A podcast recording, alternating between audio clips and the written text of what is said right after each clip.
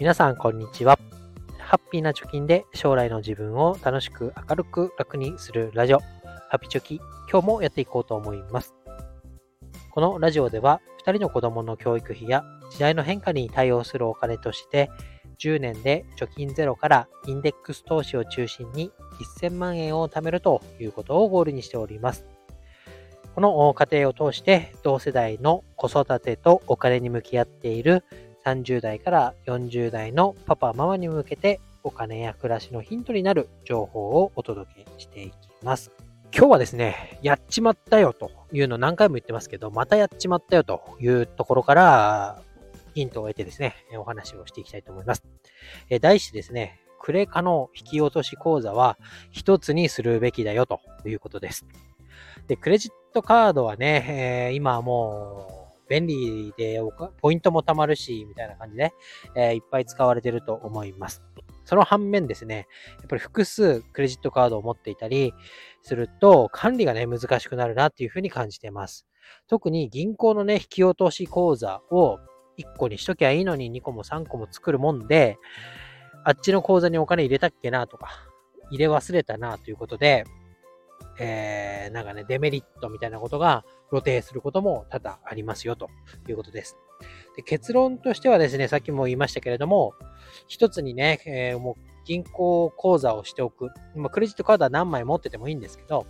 その引き落とし口座、最終的にお金のデイリーのところは1個にしておくっていうのが大事だなと思います。で、1個にすることのね、メリットっていうのは、一番はね、やっぱり残高不足のリスクがない、ないというか少なくなる。給料が入る銀行口座に、とりあえずクレジットカードの銀行口座紐付けておけば、えー、ゼロになるってことはないのかなということですね。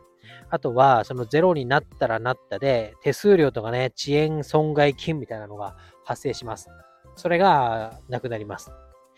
で、あとはポイントとかね、キャッシュバックみたいなね、銀行によってはあると思いますけど、そういったお得なものにありつける確率が上がるんじゃないかなと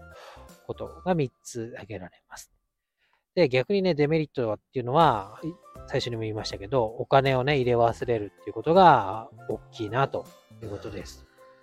でね、厄介なのがカードの引き落とし日がね、それぞれ違ったりとか、あとは、なんだろう、いつまで使ったものが何月何日に引き落とされるかっていう、その集計期間もね、カードによってまちまちだというのがあります。なので、間違えて覚えちゃったりね、金額も、あ、このカードはいくらだっていうふうに覚えたとしても、引き落としを間違ってるとかね、そういうところで、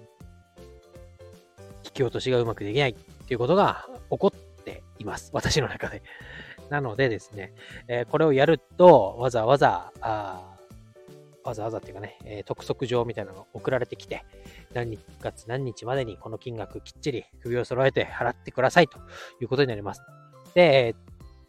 ちゃんとね、金額、残高があってね、え引き落としになってれば何もしなくていいものをわざわざその支払い明細を持ってですね、コンビニに行って現金を下ろして払うと。最近は PayPay でできる画期的なクレジットカード会社も出てきましたけど、ね、やることが増えるんですよね。これが一番めんどくさい。で、これがね、できないよということになってくると、また、今度カードが使えなくなっちゃうよとか、払うまで、えー、あなた、なんかブラックリストに入れますよみたいな、ちょっと怖いおはがきも届いたり、電話がかかってたりしますよということですね。なので、まあ、クレジットカードの引き落とし口座、銀行口座は一つにするべきだよねというところを話してみました。じゃあ、どんな銀行がいいのというとですね、回し物みたいになりますけど、楽天銀行いいんじゃないかなと思います。私、楽天銀行を使ってます。まずね、楽天カードとの相性がめっちゃいいっていうのがあります。また楽天証券との相性もいいっていうのがあります。で、楽天銀行っていうのは、ハッピーポイントプログラムっていうのが用意されてます。で、これは銀行内で、え、残高がね、え、どれぐらいあるかとか、あとは取引回数がどれぐらいあるかっていうのに応じて優遇が受けられるよ。例えば ATM の引き出し手数料がね、無料になるっていうのが、1回から2回、2回から5回、5回から7回みたいにね、どんどん無料回数が上がっていくだったり、あとは他の銀行への無料でね、振り込める回数が増えたりします。あとは楽天ポイントの獲得倍率っていうのも1倍から3倍までね、用意されているということです。あとはですね、支払いのところだけ見ても、楽天カードの口座振り替え、1件ごとに3から9ポイント貯まると。